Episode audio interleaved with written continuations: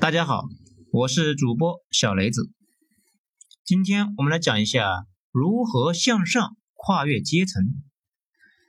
每年都有不少的小伙伴慢慢的进入社会，进入社会这个大熔炉，也想要自我学习或提升一下小技巧。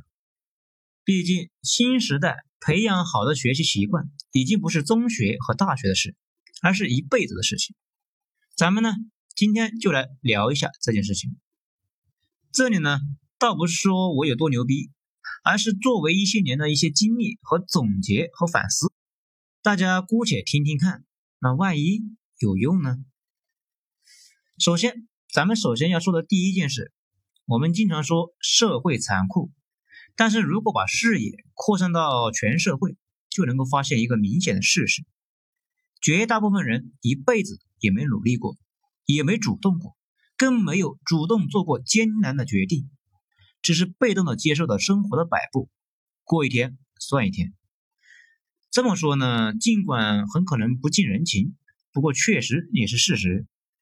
当然了，这里面说的努力有主动出击的意思在里面，克服恐惧，迎接挑战，处处被动，被生活蹂躏，那叫辛苦。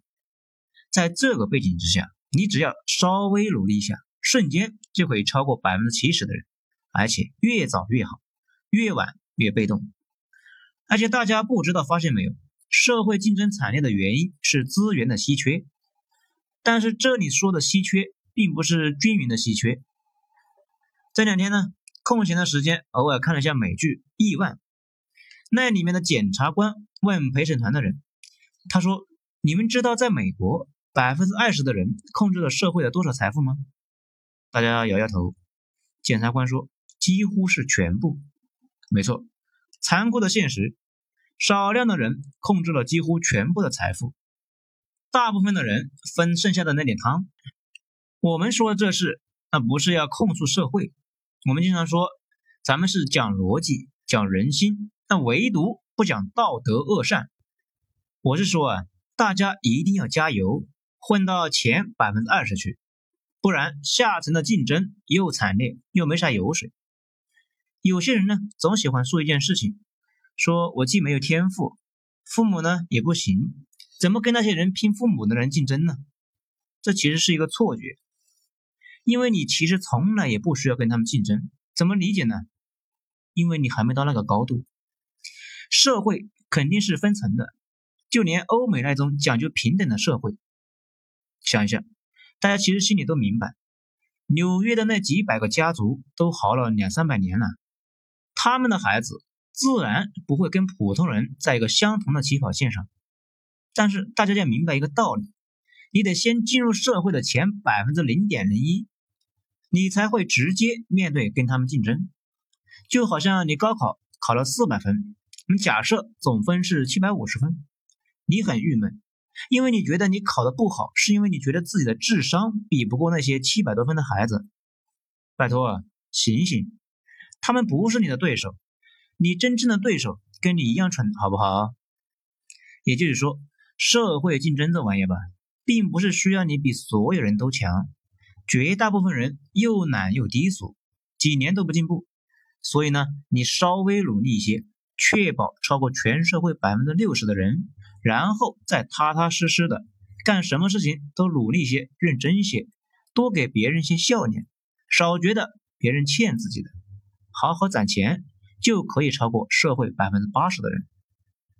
再在这个基础之上做得更好一些，进入全社会百分之十并不难，甚至百分之一并不难。尤其是对于像大家这样不是刷抖音，而来听我这么无聊讲播的小伙伴。社会实在是太大了，你看着有很多竞争者，事实上又没有竞争者。你唯一的竞争者就是你心里的那一个好逸恶劳的小孩儿。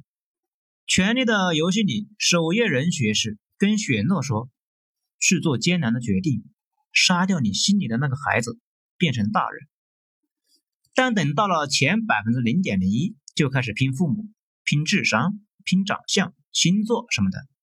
往往是好几代人的积累在竞争，是否能够更进一步，也就基本开始依赖玄学。那个呢就大可不必关心，该是啥就是啥，自己也决定不了。讲到这里，这叫形式分析。总结一下：一，大部分人又懒又笨，超越他们并不难。第二，你并不需要做第一，也不需要做第二，你甚至不需要跟他们竞争，你只要超过绝大部分又懒又笨的人，你就可以过上相对较好的生活，然后再在这个基础上迭代改进。讲到这里，大家肯定会说，道理呢我已经明白了，那接下来该怎么做呢？老问题，你先认识自己。几年前，法制节目采访了一个小伙，他偷到什么东西被抓起来了。记者采访他的时候，这小伙子非常的沮丧的说：“自己是犯过错误的人，应该要脚踏实地的做人，不该投机搞事。如果当初不搞事吧，以自己的智商，现在应该已经当上厂长了。”哎，等等等等，啥厂长？我当时就问了那个狗。逼，你他妈凭什么觉得自己能当厂长？你们厂的人是猪，让你这么一个偷偷摸摸，而且觉得当厂长很容易的人去当厂长？这也是我这些年发现的一个很普遍的问题，可能是我们的教育出了问题。绝大部分人不肯承认自己资质平庸，而且各方面都很平庸。这种认识错位，直接导致了绝大部分人，那也包括我自己。智商平庸，还总想走捷径，那这个就很尴尬了。因为这种情况就跟收入有限却承担巨额债务一样，分分钟面临破产违约。而且不承认自己平庸，会直接导致浪费掉身上一个最重要的资质——肯下笨功夫。我以前不止一次说过，我大学的时候加入一个激进的背单词的邪教，那个邪教的教义就是。你认识每一个单词，自然就能够看懂任何一句话。我当时对英语是半绝望的，死马就当活马医吧。加入组织，狂背单词，每个单词抄几十遍。后来我的英语那也变得非常的变态啊！现在在跨国公司和老外员工的培训 Java 和数据库，用英文无障碍交流。那件事情对我影响巨大，很多事情就从那个时候开始慢慢明白。比如第一个问题，慢启动，好像是那本《我是个妈妈，我需要铂金包》这里面说的，说是美国上东区的有钱人过着幸福而残酷的生活，不仅得花钱买铂金包，而且花大价钱雇佣私人教练才能够练出好身材，没有好身材，拎着铂金包那也是下等人啊，这是书里面说的啊，大家不要激动，如果不找教练。那不是说不能练，而是没有激励，自己不知道自己在进步，所以呢，练几天那就虚了。如果找了教练，他告诉你不要多想，按照他的节奏来，肯定会好起来，并且每天鼓励你，说你的心肺功能啊进步明显，说你深蹲又提升了两公斤，说你背部的肌肉已经有了线条等等。尽管主要都是胡扯，但是这种胡扯。能让你觉得付出有了一点回报，也就有了坚持下去的动力。其实想想也能够发现，人想进步最难的地方就是随时想放弃。那为什么想放弃呢？因为看不到进展，不知道自己在进步。而人不管干什么正经事，都有个慢启动的过程，也就是一开始呢没啥效果。那比如啊，我们来播这个播音，播了几十张，那完全没人鸟。但是呢，播到第二个几十章的时候，大家就围过来了。如果我的目标是引起大家的注意，我第一个几十章的时候就应该早就放弃了。刚才谈的那个背单词，那也是一样，你费尽千辛万苦背了五千个单词，基本是不会有卵用。但是等到了八千，效果一下子就出来了。但是百分之六十的人是死在了起跑线上。剩下百分之三十的人死在了临界线之前，只有不到百分之十的人能够突破那条线，拿到回报。等你有了一万多词汇量的时候，突然发现，咦，自己能够听懂美剧在说啥了。代码那也是一样。记得谭浩强的那本 C 语言里面说，就跟评论飞行员是否经验丰富，要看他飞行了多少个时间一样。初级代码最应该做的事情就是尽快写够一万行可运行代码。讲这个呢，不是说想让大家去雇一个教练，而是想说慢启动这个事，要理解事物发展的内部逻辑，要了解自己，要学会不计后果的去做某件事情，不能够成天等着回报，啊，看不到回报就迅速的懈怠了。人不断向上突破，就是克服基因固件里面的固有缺陷的过程。此外，大学背单词经历让我对另外一个问题有了新的认识。也就是天赋，相信大家跟我一样，不管做什么事情，如果做一段时间，那没啥感觉，也不太顺利，就开始怀疑自己是不是没天赋啊？你这种想法就是错误的。你一个普通人，你有啥天赋？你最应该考虑的问题是：一，现在是慢启动阶段，要啥自行车啊？第二，数量都没够，要啥效果啊？把这个逻辑呢继续推广，大家就明白了，哪哪都是。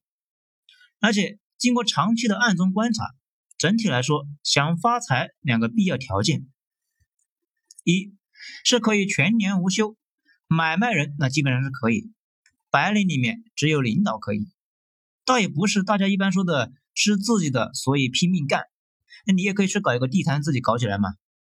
我感觉主要是领导和做买卖的人都没有保障。长期过着那种他有保障、他稳定的生活，生理和心理都容易残废。如果你一个技能全部依赖于大厂，这个时候你想一下，你自己离开大厂是什么感受？二是坚定多看。我以前信过公知，觉得这个社会快完蛋了，每天都很愤怒，而且这种感觉非常的上瘾，天天找负面消息，简直就得了精神病似的。后来买了房之后，当了韭菜，还了房贷，哎，精神病哎自然就好了。后来我发现，混得好的人，一方面知道生意难做，另一方面又坚定多看。如果觉得未来会越来越差，那你干什么都虚，时间长了就硬不起来了。而且世界很大，资源很足，最倒霉的事情就是被封锁在一个视野狭小的范围之内，跟太多人一起竞争。要学会跳出这个小圈子，跳出来的办法就是去做有价值的事情。社会竞争很激烈，也没那么激烈。在十几年前，几十年如一日的奋斗在面前，绝大部分人他都是渣，因为绝大部分人只是辛苦，他们不是在奋斗。对于关注过我这个号的人来说，相信大家都知道什么有价值。那如果不知道，那我也没招了。你面临的麻烦比较大。如果你是个大学生，好好学习，英语不好的就先背一万个单词；如果高数不好的，就把课后习题都做了；如果你是一个技术员工，就把技术给练熟了；如果你什么都没做，还自视甚高，哎，也不用太担心。现在荒废的只是现在嘛，将来还有几十年可够你荒废的。之前有人在网上发帖。说马云让他的员工九九六，但是自己当初却玩兼职，那后来玩火了。我呢倒是没从微博和微信上面赚到过钱，不过码了几百万字，那是有了一些感想。啊，这里说一下啊，这是作者的自己真实经历，我是以他的第一视角来讲的。写文章其实最明显，我以前给其他平台业余写文章，写完了拿了稿费就拉倒了。后来开始自己搞公众号，才发现那样做会赔死，因为给别的平台写文章，那就跟上班一样，你的工作成果被人家给买断了，这篇文章后续的盈利那就跟你没关系了。比如这篇文章发出去之后，每天都会在网络里面流转，看到的人就可能会关注过来。那一篇文章那是不够明显，多了之后就非常明显。每天你睡着的时候，文章还在网络里面流转。积累起来之后，随着时间的积累，越来越厉害。上班跟投稿是一样的，工作成果的后续效益那就没了，被公司给拿走了。我理解了，这个才是剩余价值。我现在有感触，大家要区分开哪些东西有长线价值，哪些东西的长线价值是自己的。倒也不是说让大家去做兼职，而是说大家平时也要留意一些。看看哪些事情是有长线收益的，多做长线收益的事情。比如，有很多人把业余的时间都投入到了看国产垃圾电视剧的心里面，这个长线收益那就是负的，经常看，而且非常不利于身心健康。而且，大家要做的一件事情，首先就是要排除自己比较有天赋的这一谬论，除非你真的很有天赋，如果没有，千万不要装有，那是病，得电。那得高压电，早治疗，早康复，早上路，尽快认识到自己只有下笨功夫才是唯一的途径，对你的人生发展非常有帮助。我呢，就是治好了以为自己有天赋的这个精神病之后，生活慢慢变得好了起来。当你肯下功夫了之后，很多事情反而不难了。而且不要给自己瞎找理由，你并不需要跟富二代和天才们竞争。别把自己说的那么牛逼啊！正如我以前说的，月收入三万以下的程序员只需要初中数学，大部分东西呢跟智商家庭都没关系。做不好，主要原因就是不上心，重复的次数不够，量不够，上升的空间广阔，加油就是了。如果你对人生比较迷茫，没有找到方法论，那可以像我一样用笨办法，相信两件事情：一。重复就是力量。第二条是欧神说的，非常有启发。数量堆死质量，大家也仔细体会一下吧。好了，今天咱们就讲到这里，精彩下次接着继续。我是主播小雷子，谢谢大家的收听。